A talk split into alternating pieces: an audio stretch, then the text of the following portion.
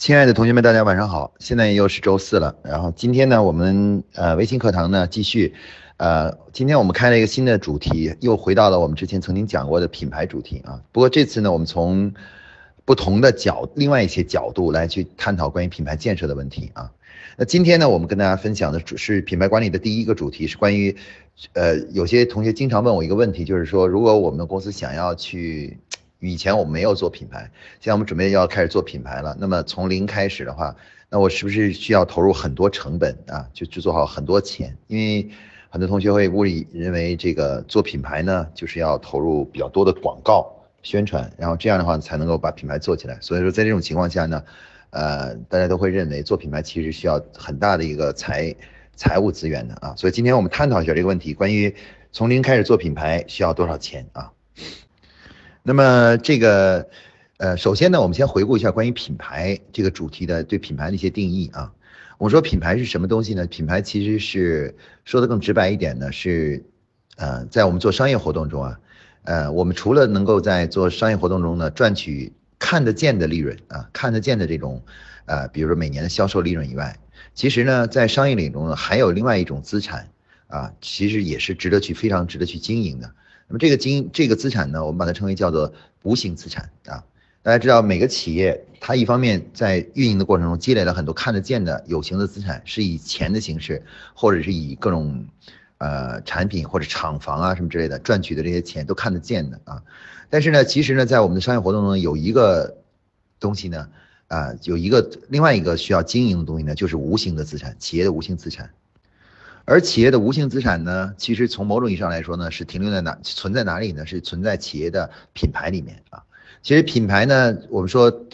咱们先抛开品牌是什么，先来谈一谈品牌到底有什么用啊？其实品牌是企业的一种在商业经营中积累的无形资产的这么一个存储地啊。品牌存储着我们每一个企业的在商业活动中这个。做的所有工作的一个总的积累的这种无形资产都存在品牌里面啊，那么这这种无形资产呢，呃，大家可能会说说无形资产有什么用呢？我又看不到，不能变成真真正的钱啊。其实这个这种无形资产呢，它可以给我们带来很多好处啊。首先呢，它可以帮助我们啊，由于品牌产生了无形资产的话，它可以使我们的在销售产品的时候呢，销售的价格呢。可以比竞争对手呢会相对来高一些，同样的产品会竞争对手高一些，高出这部分呢，我们把它称为叫品牌溢价。同时呢，呃，消费者在购买一个自己喜欢的品牌的时候呢，他一般来说呢，购买的速度会比较快，而且呢，这个就是犹豫呢也会犹豫呢也会减少啊，甚至从某种意义上来说呢，呃，研究表明呢，就是百分之三十的消费者呢，呃，只要自个儿的新喜欢的品牌出了新东西的话，他都要去试一下。那么实际上就我们说的相当于一个粉丝一样的，形成一种粉类似像粉丝的经济啊。所以做品牌呢，有这些比较现实的一些好处。当然还有一个更大的好处就是什么呢？品牌上面凝聚着巨大的无形资产。当这个一旦我们的企业上市，或者是啊我们这个呃被收购啊，把自己的股权出出让收购品牌的这个所有卖出去。那么其中价值最大的部分呢，其实就凝聚在哪里呢？就凝聚在我们所，呃，所这个，呃，经营的这个品牌上。我们举一个实际的例子啊，宝洁公司在，呃，五年前呢收购了五六年前收购了吉列公司，而吉列公司的话，当时的年利润呢大概只有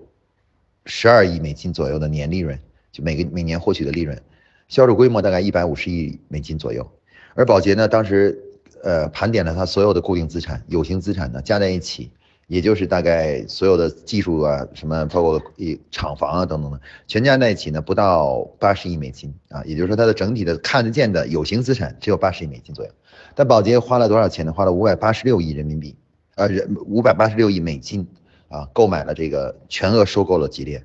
大家可以看到，这个收购价中啊，其实只有。一个零头就是八十多亿是它的这个有形资产，而其中近五百亿美金的价格都是去兑现了这个购买了吉列这个品牌上蕴含的无形资产啊。所以说品牌具品牌为什么要做品牌呢？其实品牌做供一个企业做品牌，实际上是为了让商业利益最大化啊。就在你做生意的同时，在你做日常的这种销售的同时，除了获取交易中产生的利润以外，同时呢还要去获取。能够这个不断的累积一个品呃无形资产啊，也就是说我们实际上在商业中是有两种资产可以积累的，一个是有形的资产，一个是无形的资产啊。有形资产呢就是通过利润的方式每年积累。更多的这个有形资产，而无形资产呢是通过品牌的形式啊，所以一个企业开始做品牌呢，其实就是说明这个企业已经开始意识到了，除了要经营经营有形资产以外，也要开始经营无形资产啊，无形资产，这这是一个非常重要的一个主题啊。那么所以说商业中呢，人呃商业人士进对这个进行评价以后，就发现呢，其实相对一个企业来说，无形资产比有形资产从金额上要大很多倍啊，要很多倍。一个企业经营了很多年，其实它的这个呃，通常来讲，它的有形资产和无形资产的这个比例呢，仍然相差非常悬殊啊。像刚才吉列已经经过了，已经是近百年的公司了。那经过了过百年的这种经营以后，它的有形资产只有八十多亿美金，而它的无形资产已经高达五百多亿美金。所以大家可以看到，从一个企业如果发展长远来看的话呢，这个无形资产的经营呢，对企业是非常有利的啊。这个啊，也就是说，它是一种战略性的工作啊。所以说，很多企业在在抱怨自己啊，在犹豫自己做不做品牌的时候呢，可以考虑一下这个问题，就是说你只追求有形资产呢，还是说要追求？更大的一个无形资产啊，无形资产啊，那么呃，这个就是我们谈的，就关于品牌。那具体品牌是什么呢？其实说到最后呢，品牌呢是停留在你的客户或者消费者心目中的一个印象啊。平常我们见到一个人，经常说，哎，这个人给我们这个，我对这个人印象不错，哎，这个人很老实。其实呢，这个呢就是这个人的定位啊，这个品牌，它就在你脑子中形成品牌了。那么，如我们一个企业生产的产品或者服务呢，如果能在很多很多消费者头脑中都扎下了根，形成了一个很积极的印象啊，很清晰、很积极的印象的时候，这时候呢，我们的企业呢就开始拥有了所谓的品牌的无形资产了啊。人数越多呢，这个品牌的这个就是无形资产呢就越大。啊，如果你在，呃呃一万人里面拥有了这个，大家都知道你，有一万个用户，一万个粉丝的话，和你拥有呃，比如一百万，那就不一样，那品牌自然就相差很远啊。那所以说呢，品牌这个品牌呢，其实它是一种印象。当然了，我们这种印象希望都是经营的是一个好印象啊，就是觉得总在某个地方觉得你好啊，比如这个地方好呢，这个品牌是这个地方很做的很不错呢，还是那方面做的很不错啊？那么这个当消费者联想起来，你联想起来你的品牌，给你一个概括，说你呃这个某一个方面特别有特色，就很独特的时候，其实从某种意义上来说呢，就说明了你呢在客户，你呢这个呢就成为了你的品牌定位啊。其实如果这就是你当时想要的，比如说客户说你这个这个牌子很专业的，那这个专业这个词呢，其实就是我们的品牌定位啊。那所以说呢，一个企业的话呢，这个就是要想去做品牌呢。呃，这个其实就是要去经营在消费者心目中的印象啊。那么大家可能马上就联想到一个问题，就是如何去经营这个在客户心目中的印象。大多数人一想呢，就想到是广告啊，因为我们确实在生活中呢，有很多产品呢或品牌呢是在广告中啊获知这个品牌。另外呢，就是慢慢慢呢，对他对他的印象呢也渐渐的在广告中形成了啊，确实是这样。但是是不是？做品牌广告是唯一的手段呢？那么事实上呢，其实并不然啊啊！我们举个例子，比如说就拿苹果来说吧，其实苹果的整个品牌的形成，从某种意义上来说，呃，不是靠广告，而是靠什么呢？是靠产品啊，是靠一个很连续的推出非常有特色的这个产品啊产品，然后呢形成客户的口碑，然后口口相传，然后渐渐渐渐的销售呢越来越大啊。然后最终呢，形成了客户对它的美好的这种印象啊，这种很好的印象。那我们可以看到，苹果的这个这个这个品牌的形成，其实广告投入并是比较小的啊，比较小的，主要靠的是什么呢？靠的产品本身啊。那换句话说来呀，其实做品牌呢是有多种不同的手段的啊。那我想呢，其实最主要的两个是两个手段是什么呢？其实我认为呢，其实反而不是广告啊，其实。这个做我们在日常工作中做品牌呢，我们发现呢有这个有常见的手段呢，一般也可以分成三大类啊。第一大类呢就是产品和服务本身啊，因为产品和服务本身就会经常接触到客户，看到你、摸到你、使用你的时候，就会形成一种印象啊，形成一种印象。那么第二个呢是什么呢？是我们企业搞的一些与客户的互动的行为啊，互动的这些活动啊。那个互动活动本身呢，就可以形成，呃，对，形成你对这个呃呃，就是客户对你这个品牌的这个认识啊，这个认识，觉得你是一个什么样的一个品牌啊？这个牌子给人的感觉怎么样啊？啊，那么企业搞的一些公关活动啊，或者是一些每个月呃，比如说是给客户嗯对老客户的一些回馈活动啊，像这些活动其实都是我们称为叫做 CRM 啊，客户关系管理的这个部分啊，也就是说通过这些活动是可以塑造品牌的，塑造你的印象。那么第三个呢，就是广告啊，就是广告。但是呢，如果我们深入的去理解一下，就是这三者之间的关系的话，我们就会发现呢，其实啊，如果打个比方的话，就是产品、客户关系管理，就 CRM 以及这个广告这三种建立品牌的工具呢，如果打个比方呢，我们可以用一个很生动的比方来告诉大家啊，如果我们把做广告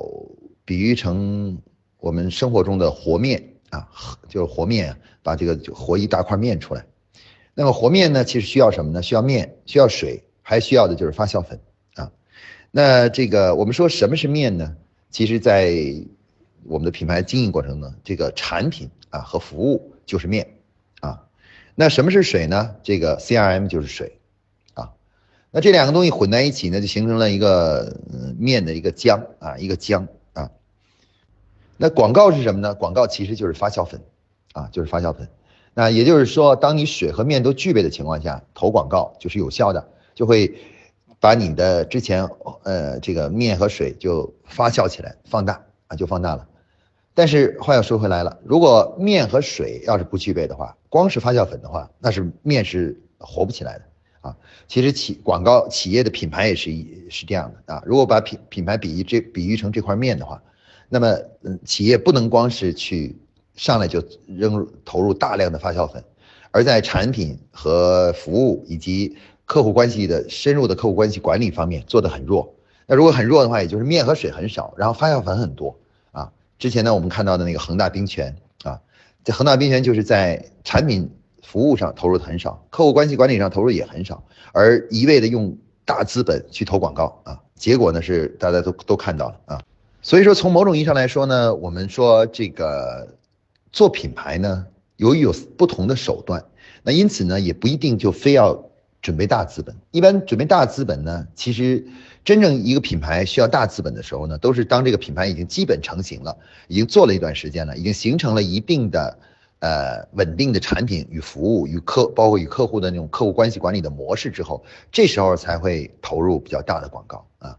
那么产品和服务都不具备的情况下，上来就投入广告的话呢，其实成功的几率是很低的啊，非常非常低的。比如说我们前一段时间看到的这个共享单车，这个什么欧呃摩拜呀，什么之类的，ofo 啊，这这些东西，为什么现在都不出现问题了呢？也他们当时呢就是什么呢？就是想大量的投放这个宣传广告，然后大量的投产品投放。其实当时他们摆在街上的产品本身就是一个广告啊，其实就首先是一个广告，看看红红绿绿的这这些车在那里啊。但是呢，他们并没有准备好这个产品和未来的服务啊，这些东西并没有完全准备好。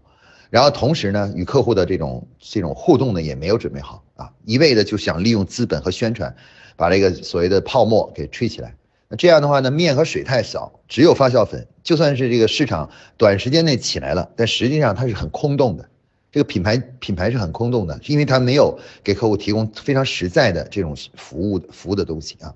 所以所以说呢，我们可以看到呢，做品牌呢，其实首先呢是要把产品和客户关系管理这两件重要的工作做好，因为这是做品牌的两大重要的呃这个工具啊工具啊。我们说消费者怎么就会让你觉得这个品怎么会觉得一个对一个品牌产生好印象呢？第一个就是来源于产品。啊，产品本身，产品本身是成着形成印象的最核心的一点啊。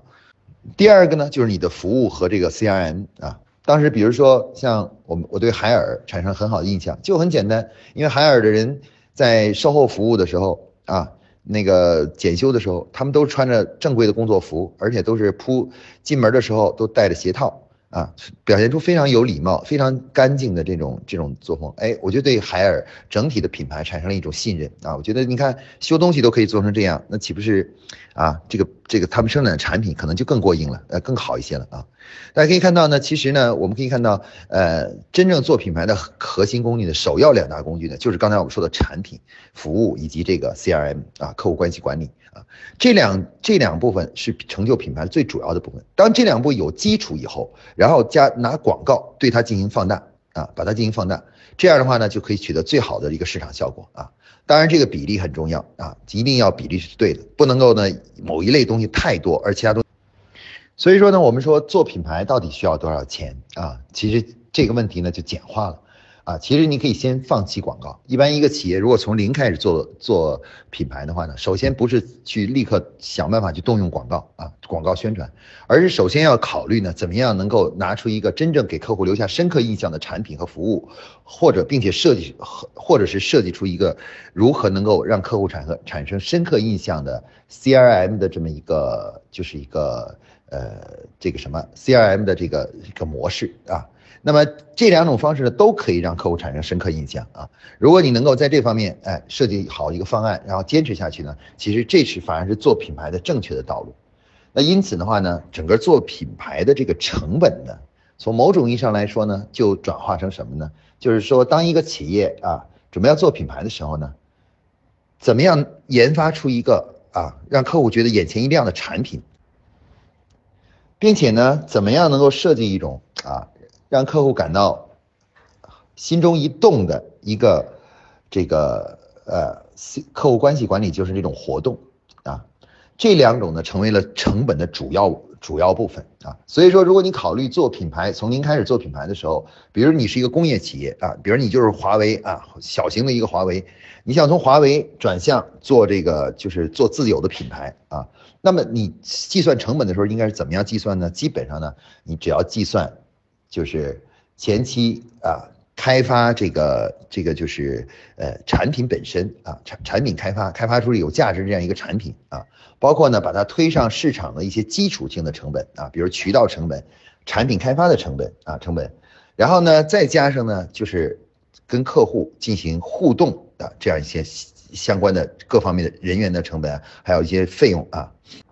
基本上呢就够了啊。相反呢。最大头的广告费呢，却不一定非要考虑，因为很多时候呢，我们并不需要在一开始做品牌的时候就需要这么大的广告费。大家应该认识到，其实广告费呢，广告呢，最这个它是在企业发展到一定的阶段以后再去动用呢，效果才是最好的啊。如果说我们的产品服务没有准备好，或者我们的与客户的互动模式还没有建立起来的话，那么这时候投入广告呢，其实效果是很差的啊。我们打个比方，就好像是什么呢？这个如果把广告比比成比成是这个炮兵啊，就空中炮火啊，炮火或者是呃飞机的轰炸，那么这个产品呢和 CRM 呢就是陆军的啊地面上的进攻。那如果我们的空军太过早的去轰炸了，那么陆军还没有跟上，那实际上这个这个战争的效率是很低的啊，战争效率非常低。所以说呢，我们。根据刚才这个分析呢，我们就能提出了，在一个企业啊，无论你是原来可能是没有做品牌的啊，原来没有重视品牌的建设，没有经营这个品牌啊，或者是你原来就做 B to B 的，你认为一直 B to B 呢也不需要做什么牌子，你想现在转到 B to C 做一个真正 B to C 的品牌，那无论你是哪一种情况呢，你要思考的是这样说，就是说你要做的事情啊，就是什么呀？就是首先呢，划定一个目标市场啊，一个目标市场。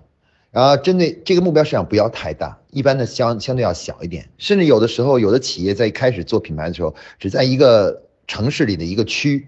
啊开始做品牌啊开始做这个品牌工作啊，比如说举例子，比如说我们说这个面包新语，那面包新语或者各种各样的店，包括海底捞，他们开始做品牌的时候很简单，只是开了一家店，这个店只辐射了当时可能一个城市的一个区而已。啊，但是呢，那时候他们做了一件很重正重要的事情，就是利用这个比较小规模的这个试点，不断的去磨合这个产品与和包括与与互动呃客户互动的方式啊互动的方式。那通过不断的在磨合的过程中呢，经过一段时间的经营之后的话呢，呃，他们就找到了怎么让客户满意，让客户觉得眼前一亮，形成好印象的这个基本方式啊基本方式。那找到这个方式之后呢，他们再开始啊。不断的进行复制，然后这时候呢，呃，如果有钱的话呢，就可以开始投一些广告啊，让更多 人听到这个名声了呢，来尝试啊，来尝试。那么事实上呢，这个这个现在已经成为做品牌的一个真正的正确的道路啊。那么这里面的关键点就是一开始做品牌的时候呢，一定不要把摊子铺太大，不要一上来呢就搞全国性销售或者大区域销售，一定要把销售工作控制在比较小的范围之内。啊，小的范围之内，为什么呢？因为你对产品和服务的摸索还不够啊，所以说这时候如果一放大，产品一旦有问题或没有特色的话，那么工作就白费了。所以说呢，在在我们做这个呃前期做品牌的时候呢，我们一定要坚持就是什么呢？坚持要有耐心啊，要把这个这个呃前期的工作啊，要这个在小比较小的范围内当成一个实验室来呃这个去磨合，要给这个品，尤其是一个。出生的品牌啊，刚刚诞生的品牌呢，足够的空间去，去磨合和找到自己存在的方式啊，找到自己影响客户和改变客户印象的这样一个呃模式啊。那这样的话呢，当我们范围控制比较小呢，成本也会比较低啊。其实我们主要的成本就是在于产品成本和渠道成本，建立渠道的成本啊，把当然还加上一些人员成本啊。总之呢，这个采用这种方式的话呢，品牌呢其实就可以从小呢慢慢慢慢的一点一点做大啊。所以从某种意义上来说。做一个从零做一个品牌到底要花多少钱呢？这主要看你的，呃，这个就是对品牌的这个期望的期望值了。如果你想一炮走红的话呢，那成本就会很高，风险呢就会很大。那如果你想默默的耕耘一段时间，比如说用三年的时间把一个品牌真正做起来的话呢，其实反而呢在前期投入的成本呢是很低的啊，因为你在很小的区域只做那么几件事情啊，几件事情，那成本呢是完全可控的啊。当然啊，这个做品牌呢，大家知道做品牌呢，这个它是要经营一个更大的一个无形资产。其实它从某种意义上，企业从比如别帮别人代加工，或做 B to B，或者只以前只是做简单的什么贸易公司，开始要诞生自我自有品牌的时候，这时候企业家呢一定要有一个心态，就是说什么呢？因为你在做一件大事啊，就是打造一个更有价值的东西，那就是无那个企业的无形资产啊，无形资产。那如果是做大事呢，要有静气，所谓静气呢，就是有耐心啊。所以做品牌最忌讳的就是什么呢？就是急功近利啊，就是呃希望。期望呢，就是要不就是不做，要做呢就一一炮走红。那这一旦有这样的念头，一旦有人念头，这个品牌失败的几率就提高了，而且呢风险就增大了，因为你必定要投入巨大的成本啊。所以说呢，我们大很多人呢，有时候心中的这种担心呢，说哎呀做品牌需要很多钱什么之类的，其实呢完全不必担心。其实你基本上有了基本的创业资本啊，我现在呃。如果给个数字的话呢，我认为啊，在现在情况下，如果你做一个普通的呃消费品，或者是做一个比如开一个店的话，基本上呢，大概在呃两百万人民币左右就可以开始启动一个品牌的经营啊，就就经营这个品，就开始经营这个品牌了啊，这个这个启动资金就够了。甚至有的时候，如果你再慎重、再小心一点的话呢，可能大概需要一百万人民币就就足够了，可以开始慢慢慢慢的、缓缓的开始经营一个牌子啊。所以因此的话呢，啊，今天我们这个第一节呢，我们首先要打消大家呢做品牌的这种畏惧心理啊，大家对品牌有一种畏惧，觉得主要是怕自己负担不起啊，品牌这个东西啊，负担不起啊，其实呢不然啊。而且通常的话，一般有心做品牌的人呢，通通常呢都是过去呢做了很长时间的销售工作，有一定的积累啊。所以这时候呢，只要通过呃想着再上一台上一个台阶啊，从这个经营经营原来的简单的销售利润，开始要真正做一些有价值的工作啊，给自己呢商业活动呢上一个升升升一下级啊。所以在这种情况下呢，一般来说呢，像刚才我说的一百万两百万的这个基基础的这个做品牌的成本呢，大家都是有的啊。但是呢，一定要掌握这个正确的方法啊，正确方法，千万不可呢走走错路啊！就是一旦走错路以后啊，这这个一两百万啊，一瞬间就会消失啊，就会消失啊。所以最后呢，我们来回顾一下，就是前期做品牌的一些要点啊。第一，选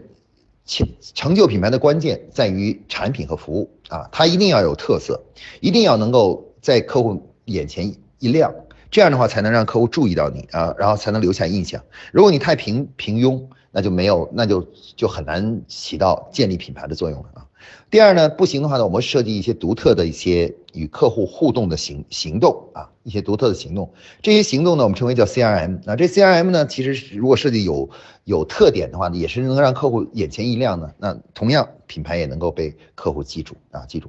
然后最后呢，我们要记住的第三个要点就是什么呢？就是在实际操作的时候，一定要记住一定要有耐心，而且要在小比较小控制的小的范围内，呃，摸索一段时间啊，就是调调调整啊，尝试啊，调整一段时间。只有这样的话呢，我们才能够真正找到那个正确的产品组合、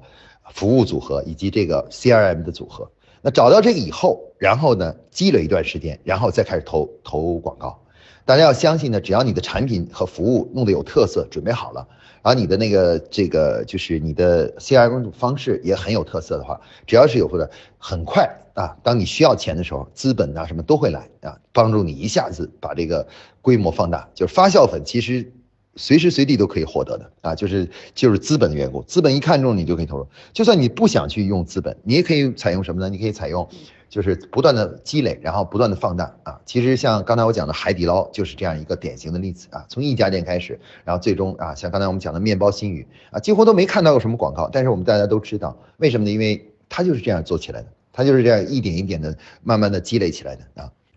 这样的品牌呢，一般都比较扎实，因为他们开始的时候，首先想的不是怎么赚钱，而是想着怎么服务好客户。那只要有了这样一种心的话，那他就他就会耐下心来啊，慢慢的去研究啊，比如面包新语怎么样研究出个更好的客户更喜欢的面包的口味和更更好更喜欢的面包的款式啊。那只要你下心去做这件事情了，其实你就已经在开始做品牌了啊，做品牌了。那么很多企业现在之所以做品牌出现问题，都是因为他们在开始的时候报的。出发点不是简单，不是去做品牌，而是去马上赚钱，立刻赚到很多钱。那如果一旦有这个念头的话，其这个品牌就很难做了啊，风险呢也就加大了啊。所以概括一句呢，最后呢，我们说呢，做品牌呢，它要想这个从零做品牌呢，其实真正需要的不是钱，而是需要的什么呢？需要这种耐心啊和一个一心为客户去服务的这种良好的态度啊。好，今天呢，我们的讲座呢就讲到这里啊。谢谢大家。呃，Tiffany 同学提问说，啊，品牌 logo 设计的时候要注意什么啊？这个问题呢，我简单说一下啊。呃，首先呢，品牌 logo 对于品牌来说是很重要的，因为它是它一旦定下来要使用的时间是比较长的，所以说在品牌 logo 设计的时候呢，一定要有耐心啊，稍微的多多设计几稿，千万不要一下子就。就是就定稿啊，这个是一个特别的大忌啊。品牌 logo 呢，其实因为它是一属于艺术层面的，有的时候很难用这个，呃，所谓的这个就是科学的一个方法来，然后对它进行评估啊。一般来说呢，品牌 logo 在设计的时候有这么几点啊。第一点呢，就是我们要设计的品牌 logo 呢，有第一个要求呢是要有这个什么，要有正面的或者和品牌定位一致的含义啊。比如你你设计的是一只熊啊，一只很可爱的这个熊啊，作为这个什么，作为自己的品牌 logo，那么熊对给我们的暗示是什么呢？熊的暗示就是啊，当然。呃，面目是笑着的熊啊，那就是他就是很憨厚的啊，很嗯憨憨的，很很可靠，很有意，很亲和力很强的。那这就是熊给我们的含义。那如果你的品牌定位是那种亲和力的品牌，让人感到很舒服，很有很有很呃很憨厚、很敦厚的这种这种感觉的话，那么这就很合适啊。所以第一个呢，品牌 logo 注意的第一点就是那个联想啊，就是看到那那个 logo 本身啊，它的产生的那种给客户的暗示呢，要和自个儿的品牌定位。是一致的啊，千万要注意啊，啊呃，这是特一个很重要的。所以说呢，一般不不要设计那些就是客户都看不懂的图案，就那个图案太新了，客户从来没见过。因为如果客户从来没见过的话呢，就会很多人就不会产生联想啊，就没有没有产生产生不了任何联想。那所以说，最好的办法是从我们生活中的大家已经知道的一些东西里面去选啊和改。那另外一点呢，就是这是第一点啊。第二点要注意的就是品牌 logo 设计中呢，就是最好的品牌 logo 本身呢要有独特性，千万不要和别人的 logo 有有相似性，过于相似，导致了什么呢？就是因为如果另外一个品牌它是一个大品牌的话，假如你的你的东西跟它一相似的话，那最后的结果就变成了就是很多人会误以为那是。他的牌子，所以等于说你所有的工作都为那个牌子在做了嫁衣啊，做嫁衣，所以这个是不行的啊，一定要保证自己的 logo 呢具有相对的独特性啊，就独特性啊，啊，这个独特性呢就是保证它就是客户呃客户不会跟其他的品牌进行混淆，而且一般来说呢，最好是在众多的的 logo 中呢能够跳出来啊，这是最好的，就是比如说很多个不同品牌的 logo 放在一起的时候，哎，你一下子能跳出来啊，跳出来，那大家可以看到我们在生活中呢。记得的很多品牌啊，有有一些共同的特点啊。那个这些品牌呢，它的设计呢是有一些规律的，嗯，比如说呢，呃，我们发现呢，第一个就是人脸，人脸的设计往往是最容易被人们记住的啊，人的脸啊，比如像老干妈那个头像，虽然它长得不好看，但是你永远是记得的，因为那个那个太独特了啊，太独特了。然后另外像肯德基的白胡子老头啊等等这些人脸以人脸为 logo 的这样一个企业啊。然后另外呢，就是还有呢，就是以动物啊，动物是一个非常好的，可以作为这个的那什么的啊，像我们说的这个，比如京东是一只狗，然后天猫是一只猫，然后呢，腾讯呢是那个 QQ 呢又是一是两只企鹅，像使用这种动物呢作为这种 logo 呢，其实是又简单呢又呃容易产生良好的联想啊，所以说使用海豚呐，使用这个比如说熊啊，使用这个呃一只什么鹦鹉啊。或者是使用的都可以啊，这些都可以作为 logo 的设计，因为这都是很好的选择，因为这都是如只要能产生正确的联想的话，这些都是很好选，因为它非常容易被记忆啊，非常容易被记忆。然后最后一点呢，关于 logo 设计的时候要注意的，就是 logo logo 本身呢，千万不要产生一些特别不好的负面形象啊，负面形象。比如你设计的一个人脸，呃，是这个就是呃是这个什么呃，就是一个人脸。但是你你画的时候呢，你你想画一个老头，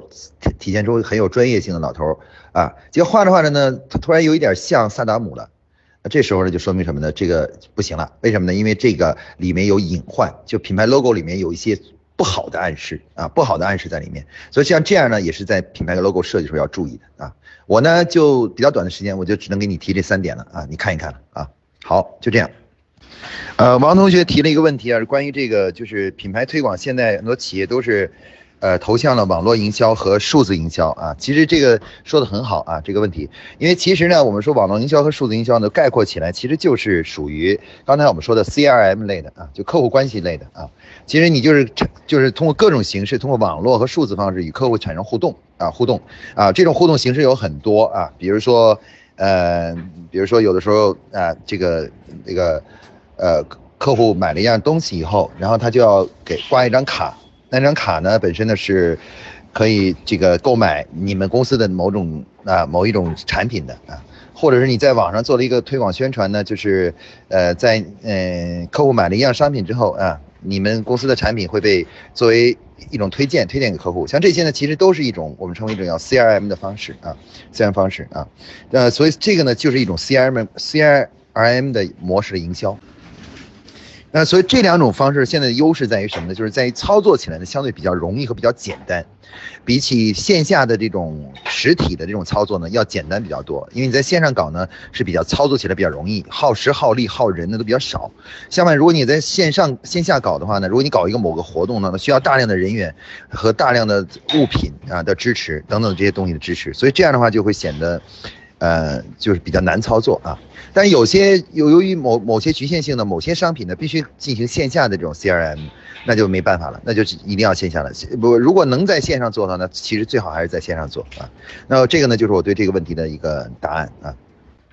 呃，咨询的同学提了一个问题，就关于品牌与消费者互动的形式有哪些？呃，这个形式确实很多，因为它有时候可以创造出很多形式来。啊，我给大家举一个简单的例子吧。这个最典型的就是小米，小米公司在刚刚开始这个小米品牌刚刚诞生的时候，他们创造的一种互动形式，大家很看到很有意思。在网络上呢，不断的征求、征集大家对手机的意见和包括这个东西怎么改进。然后他们每次有个新技术出来的话，就跟自己的呃粉丝进行交流。啊，或者跟下面那个群里的人进行交流，问他们说你觉得这个功能怎么样啊？这个采用这个芯片如何呀？然后通过这种方式，就其实这是一个非常有代表性的通过互动来建立品牌的一个方式啊，这个非常值得大家去学习和借借鉴。那这就是一看，这就是什么？品牌还其实还没有，甚至产品还没有，还没有卖，但是互动已经开始了，与客户在网上的互动已经开始了。那么这是一种非常好的互动形式啊。